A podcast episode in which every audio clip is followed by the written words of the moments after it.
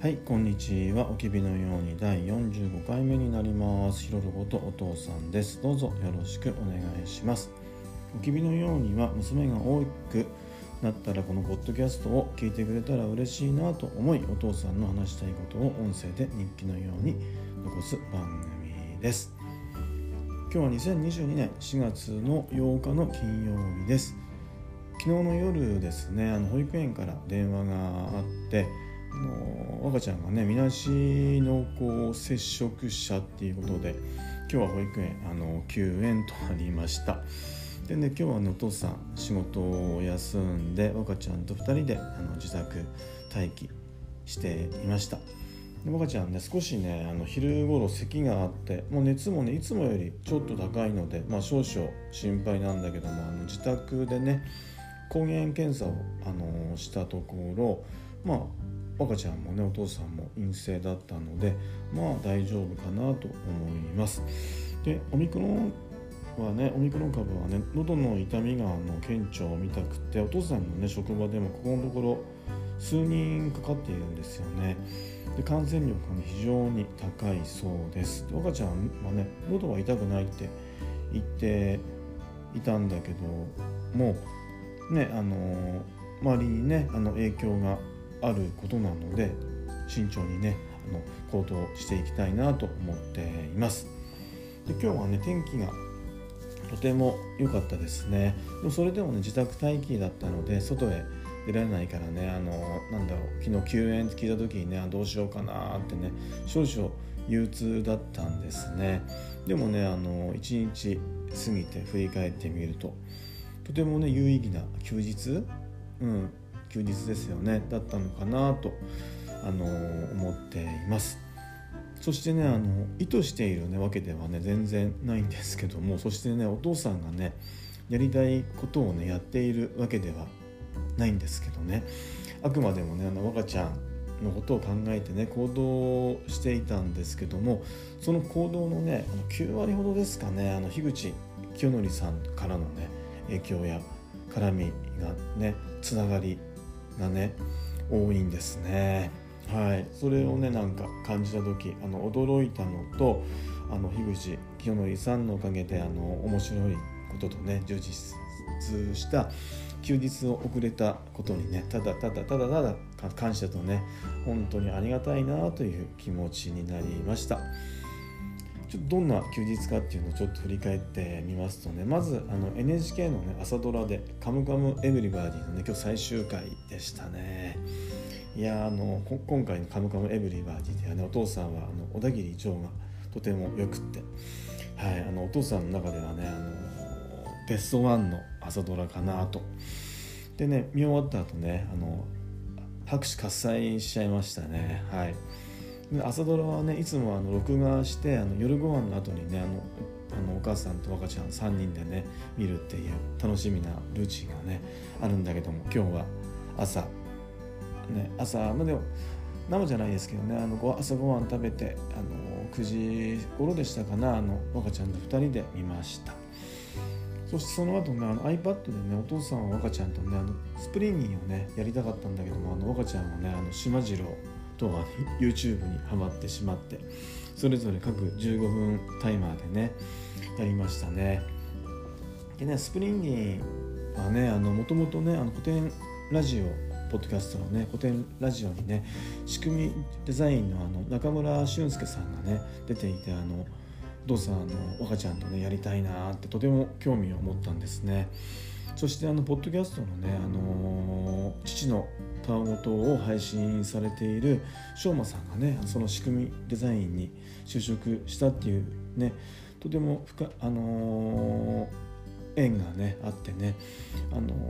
ー、なんでしょうスプリンギンのためにね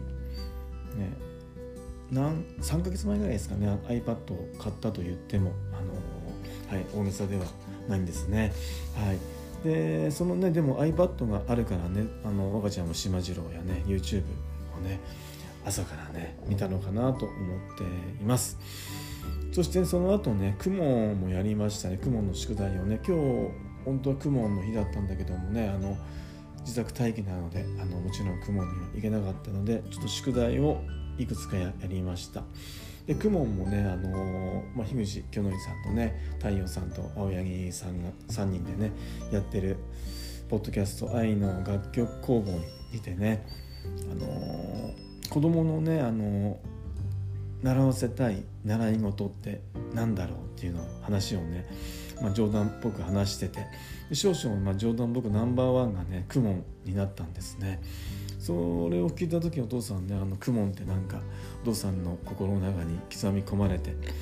あのねやっぱクモンでしょうってねお父さん思って若ちゃんにもう勧めたら若ちゃん行くっていうのであの2月頃からですかね2月3月か3月からね行き始めていますね。これも樋口清則さんのね影響っていうのは結構大きかったんだろうなと思います。次にねあのプラバンって言って何でしょうあのプラスチックにね絵を描いてあのレンジでねチンして作るなんでしょう。プラチックのなんかはいおもちゃっていうかねあるんですけどもあの若ちゃんはねサンリオ系を作ってたんですね。でお父さん見てるだけじゃねつまんなかったのでお父さんも一緒にやってあの議事のね完全人間ランドねあのポッドキャストのこれも樋口清成さんとね青柳さんのやってるポッドキャストですよね。のその絡みでね一周さんにね作ってもらったお父さんのポッドキャストのねおきびのようにのキャラクターでねお父さんプラ版を作ってみました。はい。そしてねまあいろいろなねまあやってたあの、まあ、ご飯作ってたりなんか掃除したりしてたあと若ちゃんがねなんかテレビ見てたりなんか人間ごっこしてたりする合間でねお父さんはねまあ何冊かの読書っていうかねまあつまみ食いみたいな感じなんですけどね。ペラペラペラペラあのめくる感じなんですけども読書をしました。であの古典古典のね深井龍之介さんの歴史思考やね樋口清則さんが新型大人ウイルスでねあの読んでいた鎌倉資本主義やねあの R 朝霧さんにね勧められたあの地のスイッチやねそしてねあの周さんあのポッドキャストの話す週の話すラジオやってるポッドキャスターのあのシュウさんのねキスですかね。キスをまあ知りたくってあの HSP HSP か。関連の本であの繊細さんの本っていうのをねあの少々あの、まあ、読んでいました。いやその後ね Amazon プライムでねドラえもんをね少々見てね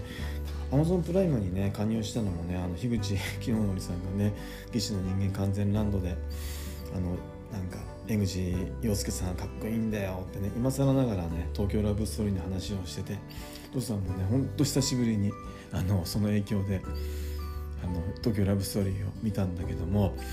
ね、そのためにねアマゾンプライムをね重い腰を上げて加入しました。お父さん今まではねあの銀行とかあと楽天ペイとかねあと証券とかであの楽天関係使ってんのであのよく楽、まあ、Amazon より楽天を使ってたんですよね。そしてまあ音楽もねあの980円払ってあの Spotify に入ってたので Amazon プライムっていうのは必要ないなと思って加入していなかったんです。でも今回ねあの Amazon プライムを加入してあの Spotify980 円をやめて Amazon プライム500円ですもんね。でまあ音楽もね新しい音楽っていうのはちょっと聴けないのもあるみたいなんだけどもまあまあ別にほんの不自由はしてないかなと。そしてねあの今度ねあの村田の試合とかねで6月にボクシングのね井上尚弥の試合とかが Amazon プライムでやるっていうからこれはもう加入して絶対良かったなっていう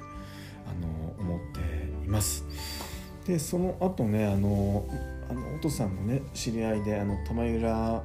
すずめさんからね教えてもらったあの台湾カステラのねレシピで、あのー、作ってみました。台湾カステラをね炊飯器でね。でお風呂入ってね、あのー、締めはあのー、夕飯はね本田兄弟商会さんのね手延べそうめんでしたね。岡ちゃんそうめん好きだしねこの本田兄弟紹介さんもね維持の完全人間ランドのあのスポンサーでね知った、あのとてもとても美味しいそうめんなんですねそれをそうめんを食べていやーなんかねほとんどがあの樋口清則さん関連つながりでねあのお父さん驚きましたね。ねあの2021年1月にねあの義理の弟に古典ラジオを勧められてで少しして古典サポーターか今古典クリューっていうんですけどねに加入してで4月にね議事の完全人間ランドでね樋口さんにもドハマりしましたね。それはねやっぱり青柳さんの影響もねとても多かったなと思っています。そしてね同じくねあの愛の楽曲工房もねもうめちゃくちゃドハマりしてそしてあの周さんやね昌磨さんモさんなどなどにねあの優しくね構っていただいてお父さんもね「おきびのように」っていうポッドキャストを始めてで樋口部にね入ったりして何でしょうねお父さんのね周りっていうか若ちゃんにとってもね樋口清則さんのつながりでね面白い世界がまあ広がってつながっているんだなってなんか驚きましたね。はいどうも。樋口清則さん改めましてありがとうございます。そしてねこうしてつながれているのはね、まあ、過去の出来事だったりね経験などね多岐にわたってますよね。例えば樋口清則さんが生まれたね田川市だったりね。あと何でしょう義理の弟をねから古典ラジオを勧められたっていうのもお父さんがねあのお母さんと結婚してなかったらもしかしたら古典ラジオってお父さん今も知らなかったかもしれないしねそういったねいろんなやっぱりねつながりであのねあんま関係がないようなつながりでもどっかしらでやっぱりとてもねつながってるんだなと改めて感じています。ねなんか歴史って本当面白いですね。うんなんかそんなか風に感じたお父さんでしたでも今日はねおばちゃんと2人でなんかずっとね家にいたけどなんか楽しい一日でしたねで昼寝もしてないからねもう8時過ぎに寝て今まだお母さん帰ってきてないんだけどもこうしてポッドキャストを収録してねあのもうそろそろお父さんもなんかして寝ようかなと思っています。ね、明日ねあの赤ちゃん元気になってると良いなと思います。ではではまた最後までありがとうございます。